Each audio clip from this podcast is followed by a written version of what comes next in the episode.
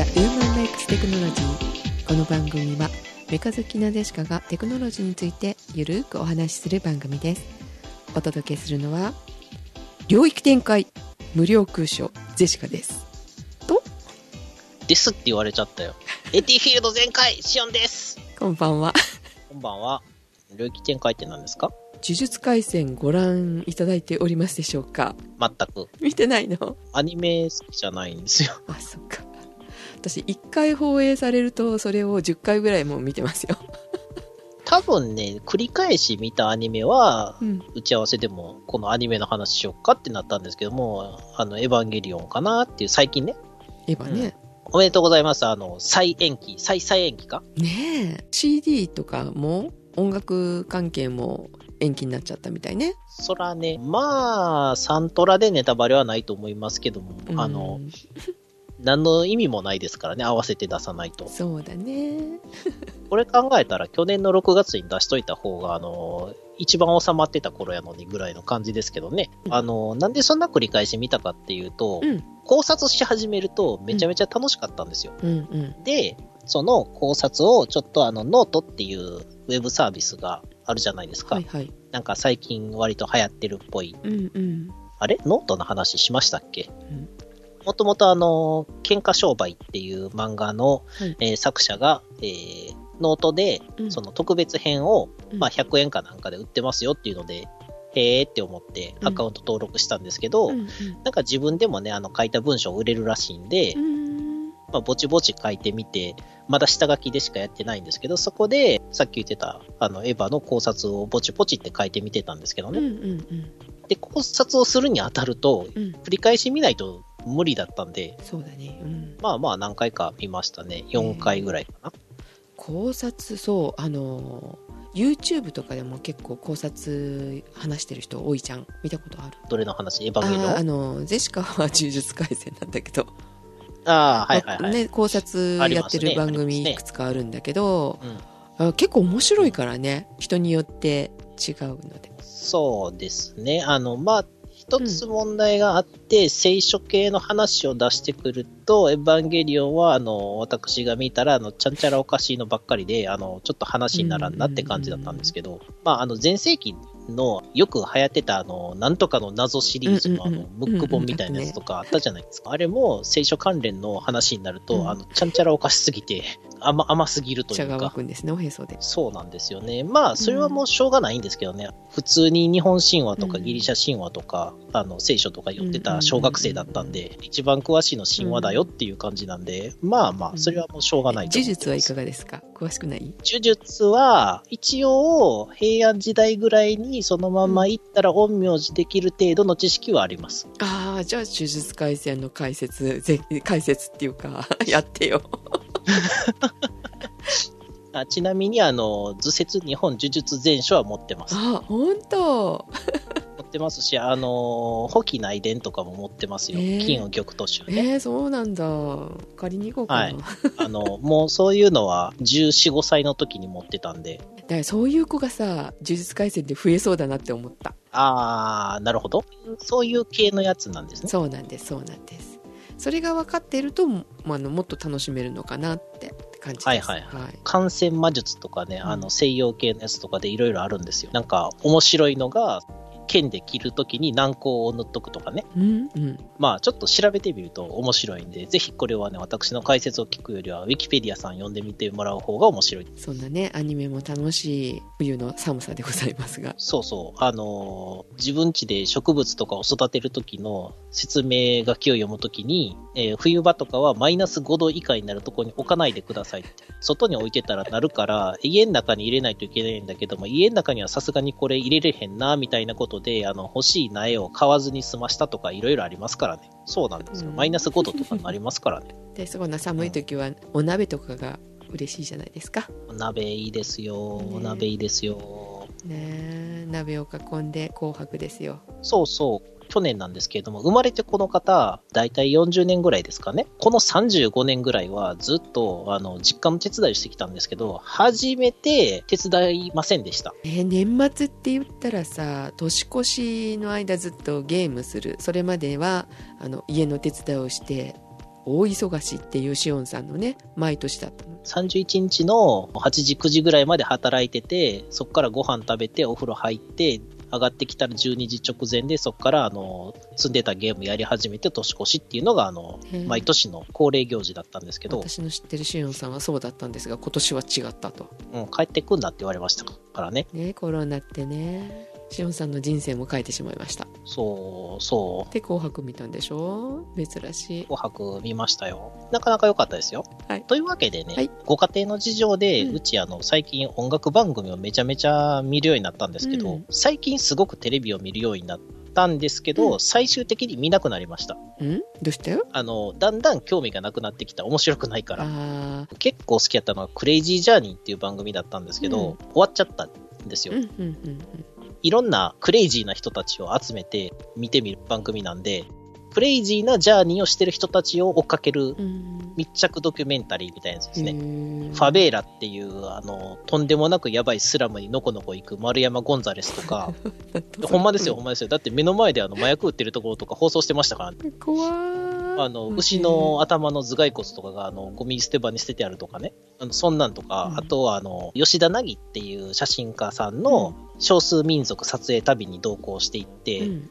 で、その人は、その少数民族のところに行って、交渉して写真撮らせてもらうんですよ。めっちゃかっこいい写真撮るんですけど、その時に、可能であれば、その民族が着てる衣装をうん。着て、うん。あの、仲良くなっていくみたいなのが、あの、よくある。うんですけどね。で、あとは、あの、爬虫類ハンターって言って、あの、最近池の水いっぱい抜いてる加藤秀明、えー静岡大学の 准教授だったかな、はいとかが、あの、いろんな熱帯雨林の方行って、うんえーいろんなトカゲとか捕まえたりするんですけど、これが、あの、仕込みがあったって言って、やらせやって言われて終わっちゃったんですよ。ああそうなのね残念。結局、最終的に、あの、よく見るのが、あの、音楽歌番組と、BS と、あの、CS になっていきましたね。あと、深夜番組。あ、ちなみにテレビをもし、あの、見てらっしゃる方がいてたら、あの、深夜によくやってる、あの、かまいたちの机上の空論城っていうのは、まあまあ面白いんで、おすすめです。あジェシカのおすすめもあるよあるんですか？魔改造の夜魔改造。ね NHK がやってるんですけどね BS で NHK がやってるんやったら、あの、エロい方の魔改造ではないですね。じゃないですねえっ、とどんなのかっていうと犬のおもちゃ犬。あの歩いてワンワンワンって言ってトコトコトコってやってワンワンワンって 歩くこ本当に幼児のおもちゃがあるんですけどそれをはい。あの本気で有名なメーカーとかが技術者が集まってうん。速く走らせるっていう。ん？何？モーターとかつけるんですか？そハイパーダッシュモーターとかつけるんですか？うもうなんならあの全部取っ払ってうん。骨だけになってるやつとかもあるんだけど 怖い状態もあの犬使う意味がない。とにかくあのそれを使って改造しようっていうねのをやってたやってたんですけどね。レギュレギュレーションで、あの、元のパーツの何割は残しなさいとかないんですかそれないない。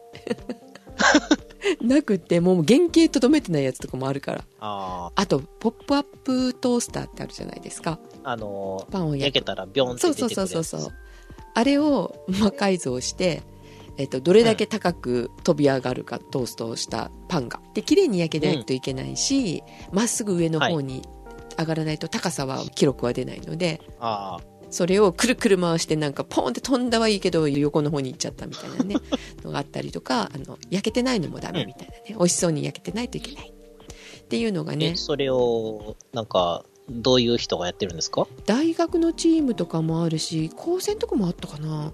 まあまあ私うん。笑っちゃったのが、あのトヨタがやってたのがめっちゃおかしかったんですけど。トヨタ。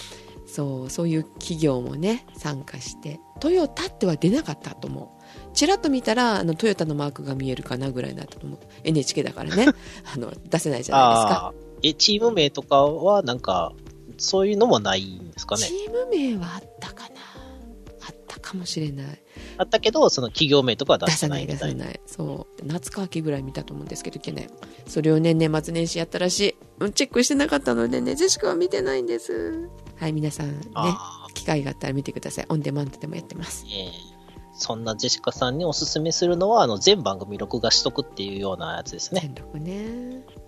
うん。でも BS はジェシカのとか全録ないんでね。買わなきゃいけないかないやそこまでテレビっ子じゃないテレビっ子じゃない方が全録楽ですよ。後で気づくことが多いんで。確かにね。はい、そのテレビ見ながら、あの、お鍋しましょう、お鍋。お鍋は好きですよ。私の好きな食べ物のうちのトップ1がお鍋ですからね。第1位です。鍋ってさ、はいガ。スコンロとか IH とかでやったのを火から下ろしたものを食卓で食べる？食卓に火を持ち込んでガスコンロとか猫がいるんで、それやると危なくてしょうがあないんでー。そっかそっかそうですね。まあ、あの、元からカセットコンロは使ってなかったんですけど、実家とかでは使ってましたね。でしかも実家で使ってたのを持ってきててこっちに、はい。でこのお正月使ったんですよ久しぶりにはいはいはい。だい、だいたいあれですよね。あの、箱に入れてるんだけれども、あの、実家のやつってなんか知らんけど、うまいこと入ってなくって、あの、箱がモコってなってて、あの、無理やり入れたな、こいつみたいな感じになってるやつですよね。ですね。で、はい。もうとんでもなく昔2 3 0年ぐらい前のやつだからでも、はい。あんなもん大丈夫だろうと思って。いや、ちょっと火使うやつは怖いですけどね。うん。とりあえずねまあ火つけてみました。そしたらですね、半分しか火が回らなくって近くで、あれファンヒーターつけてたから風が起こって多分ダメだったと思うの、あ、怖い。うんあの、ガス漏れてますよ。下手したら。うんなのでそれはちょっと横に避けてしたらあの綺麗に火が回ったので でね、かはい火力が無駄に昔のってなんかボーボー横に出ちゃうみたいなわかる。なんか、お鍋置いたら、持ち手のところのすぐ下ぐらいまで、あの、ボーって火が横から来るぐらいのイメージですよね。そうそう。火がすっごい強いんだけどなんか火が長いっていうかさ長さがね、なんか無駄に長いんだけどみたいな、そんな火力の強いやつだったんですけどもうこれさすがにもう次はちょっと使うのやめて新しいの買おうって思ったの。思って、思って思いっきりあのすぐゴミに出しました、で買わなきゃいけない。あもう捨てた。そうそう捨てた捨てた捨てただ買わなきゃいけなくなるじゃない。別にでもすぐいるわけじゃないんだけどね。まあ別に、はい、カセットコンロがなくっても大体の人は生きていけるんそで、う。だけどまあ災害時には役に立つなと思ってはい。えーまあ一つは買っとこうと思って、まあ、だから思い切って捨ててすぐ注文しました。お。そしたらさ今たくさんなんかいろんな進化したものがあって薄くなってたりとか。薄く、はい。そうちっちゃくなってたりとか、うん。なんか鍋置くの怖くないですか？うん、そう鍋の大きさも考えてだから買わないといけないっていうのが多かったです、薄くなってると鍋を置くと、ガスボンベのとこに当たったらダメじゃないですか？熱で。まあさすがに直、直で当たると良くないですね。うん、なのでそのそこに当たらないまでのサイズとかっていうのがうん。書いてあったんで、これ選ぶのもちょっとかっこいいからと思って買っちゃダメだよねって大人数で土鍋とかかと囲む時には無理じゃんって思ってねいろいろ調べたんですけど、風に強いやつ風丸とかタフ丸とか、岩谷なんですけどね、うんはい出てて風に今回ほらとても煽られて半分しか火つかなかったじゃない、ああ、はいはい。うん、古いやつね、最初にね。うん、はい。古いやつね。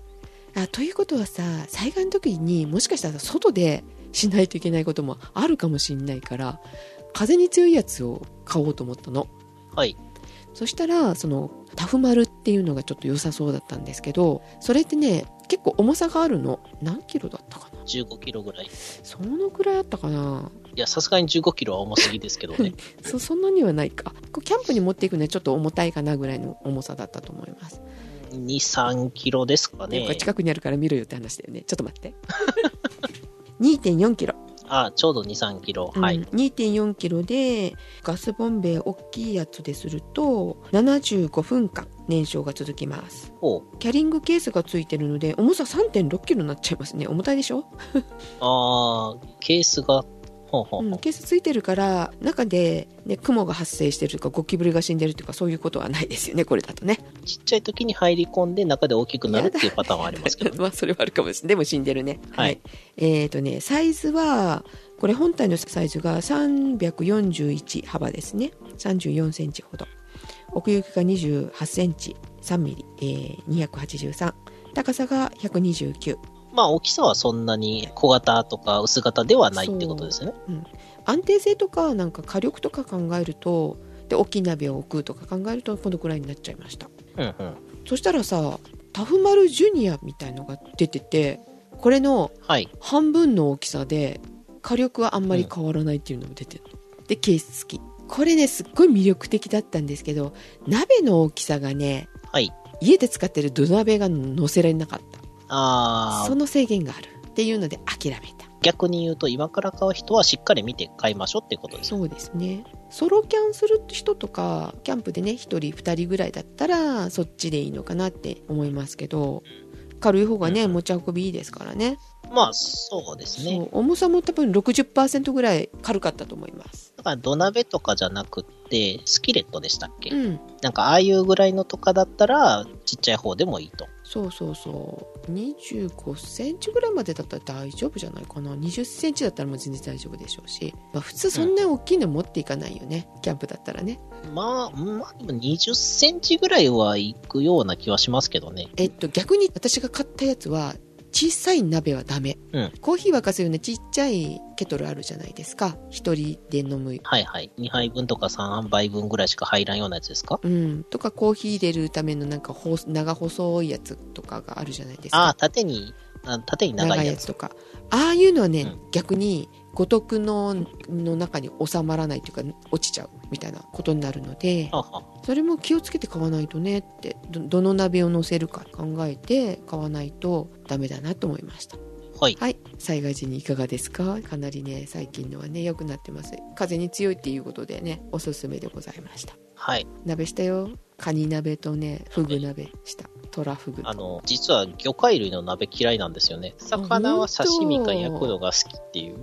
鍋は、くず切りが入ってればうん、それでいいんで、美味しいよねくず切りね。えっと、朝日フレッシュだったっけな、うん。昔、朝日食品って確かいうメーカーだったのが、なんか名前が変わって、うん。そこのやつが一番好きなんですよ。で、おそらくなんですけど、端っこなんですね。あれって、あの、そうめんみたいに垂らしたら、真ん中はまっすぐになるんですけど、うん。端っこって折れ曲がってくの字型っていうか、ヘアピン型みたいな感じになっているところばっかりがずらーって入ってるやつが売ってるんです。あれがよくって、うんはい。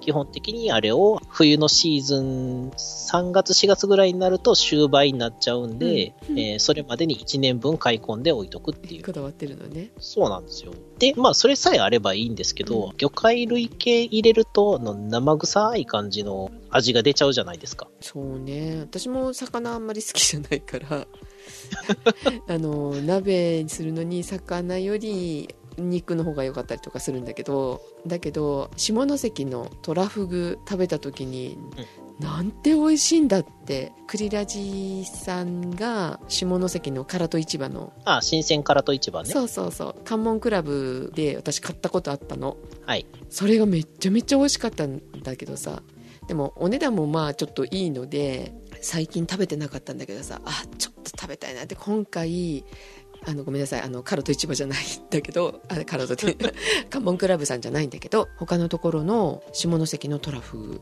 あれはね、はいはい。臭くない。そう思うでしょう。えー、臭くないよ。ジェシカが言うんだもん。魚嫌いそう思うでしょのう。うん。そうだよ。私、ちゃんと調理した、ちゃんとしたやつでないとうん。ダメなんで、うん匂いに敏感なんですよね。電車内で隣のあの女性のお姉様の、うんえー香水の匂いで気持ちが悪くなって死にそうになったことが3回あって、そのうちの1回は立てなくなって床にあの倒れ込みました。だから、あの、シャンプーとかも自分のシャンプーの匂いで気持ち悪くなって吐いたこともありますから、だからもうほんまにあの、無香料とかって書いてあっても香料使ってへんだけ匂いするやんとかって言って、うん。あの、とにかく匂いが薄いものしか使えないんですよ。うん。多分ものすごい匂いに敏感なんで、まあまあ、あの、え？まあ機会があったらでも食べてみてください。美味しいですよ。臭くないよ。いや、いや、い。そかもよ。の、もの、もの自体を食べるのはいいんだけども、鍋に入れてそれを食べるぐらいだったら、それを入れてない普通の、あの、くず切りだけの鍋の方が食べたいん分で、かった。はい。そうなんですよね。はい。あの、別にあの、雑炊に入ってるとかは大丈夫です。でその10年ぐらい前に食べたあのそのフグ鍋の時にフグヒレ酒のためのヒレが入ってたの。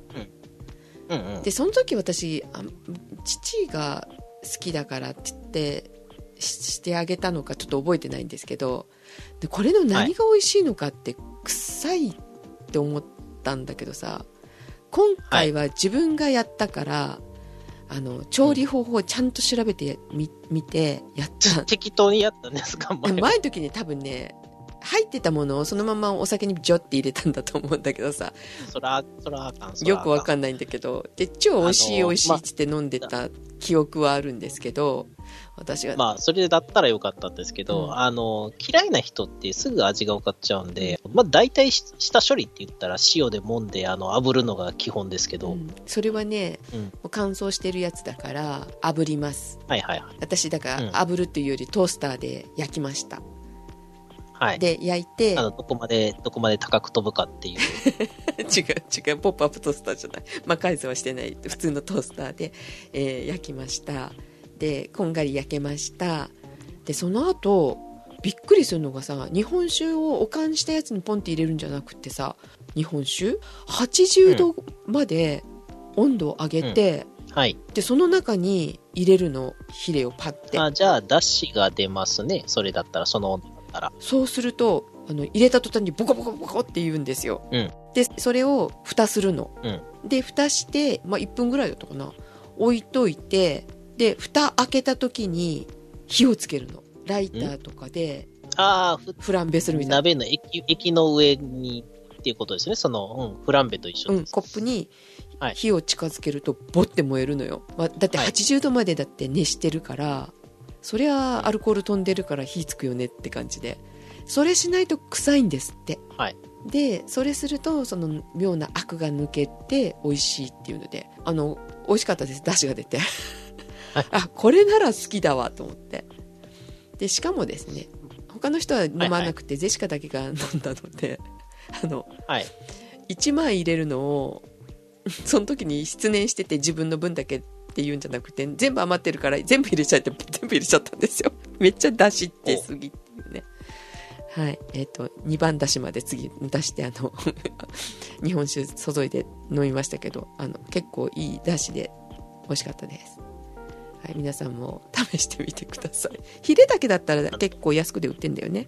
そうですね。容量、用法を守って、あの、やってみてくださいね。まあ、うちの実家でも、淡路うんの3年トラフグとかは売ってますよ。あそうなのねうーんはい。真空パックで。えあっちでもじゃあフグ取れるんだ一応、関西では、わりかしブランドとして定着しつつある、あの、通常2年ぐらいしか養殖しないトラフグを3年養殖して大きくして、えー味をなんか高めてるらしいです。一応ね、関西圏では、淡路島は、某なんとか原色図鑑っていうのでもやりましたけども、未決国とかって言って、うん。あの、食い物美味しいものがいっぱいあってね、うん。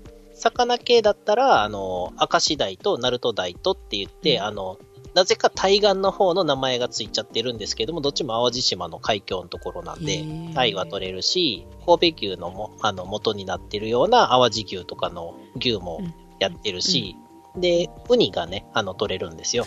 由良の方で。いいねで、淡路のウニは、普通のウニとは逆側向けて置いてます。はい身が新鮮だから崩れてないっていううん表現なので、あの、皆さんなんで逆向いてるんやろうって思わずに、あ、これは逆向いてるけど、崩れてないなっていうのをポイントとして見てあげてください。はいで、フグもあります。そこのフグもじゃあ食べよまあ、発注してもらったら、あの、1.2キロでうん万円とかで、はい。ううん、あの、白子ありなしで、あの、値段分かれるんで気ぃつけてください。うん、あ白子も美味しかったです。そうですね。白子ね。好きなんですよね。白子は一旦焼いたやつが好きだったな。鍋に入れたのはちょっとゆ茹でただけのはちょっと苦手だった。あ、そうなんですか。うん、茹でただけ、あ、うん、私ちょっと焼いて、その後に鍋にピャッて入れたそれは美味しかった。なるほど。はい、はい、下関も美味しいけど。ね。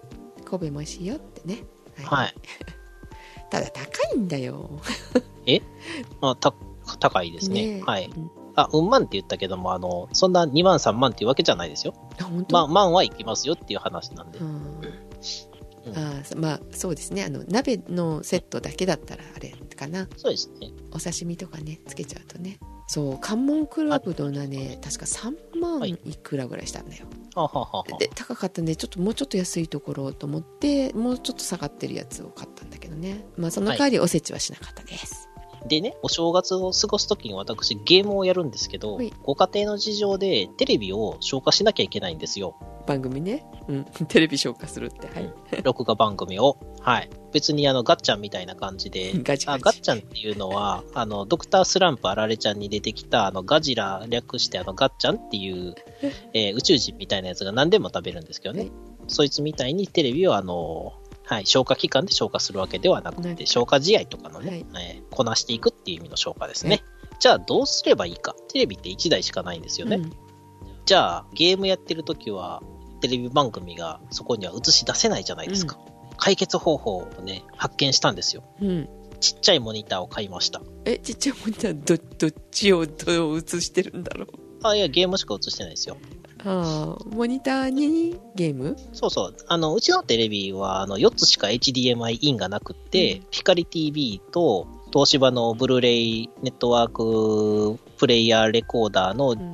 えっ、と、DBPR500 かな、うんと、パナソニックの D が、うん。と、えっ、と、あと4番目が、HDMI セレクターを使って、うんえー Fire Stick TV とうん Xbox がつながってるんですよ。うんで、もう一個、まあ、あの、たまにパソコンをつなげたりしてますけど、その HDMI4 つ目を、えーモバイルモニターっていうのを使ってですね、うんゲームをするように。うんそうするとですね、なんとゲームをしながらにして、あの、テレビ番組が裏で見れてるっていう。ようだな、どっちも見れる？そうですね。まあ、あの、サイバーパンクが主に今やってるやつなので、あれはメインのストーリーとかでセリフが流れてるところ以外は基本的にあの、悲鳴しか流れてこないんで大丈夫ですね。そう。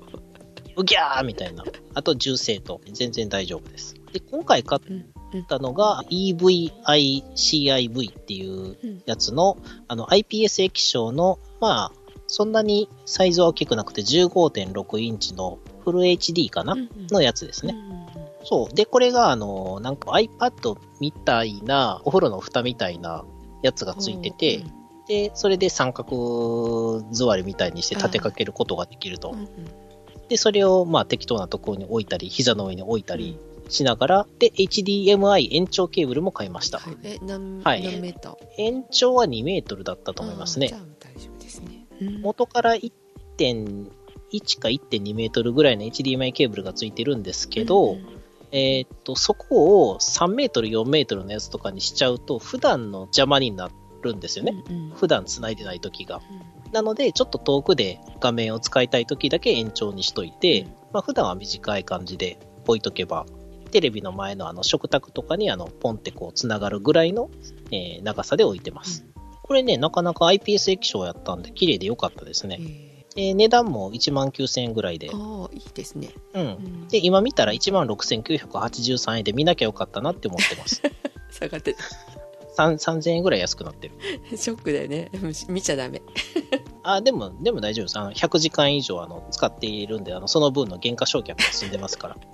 なるほど。でも、これが来たおかげでもう、すごい快適ですよ。ね、家庭が円満に。そうそう、ご家庭も円満だし、自分も、なんか、まあ、みんな満足するっていう。それにそんなに高くないですしね。うん、そうですね。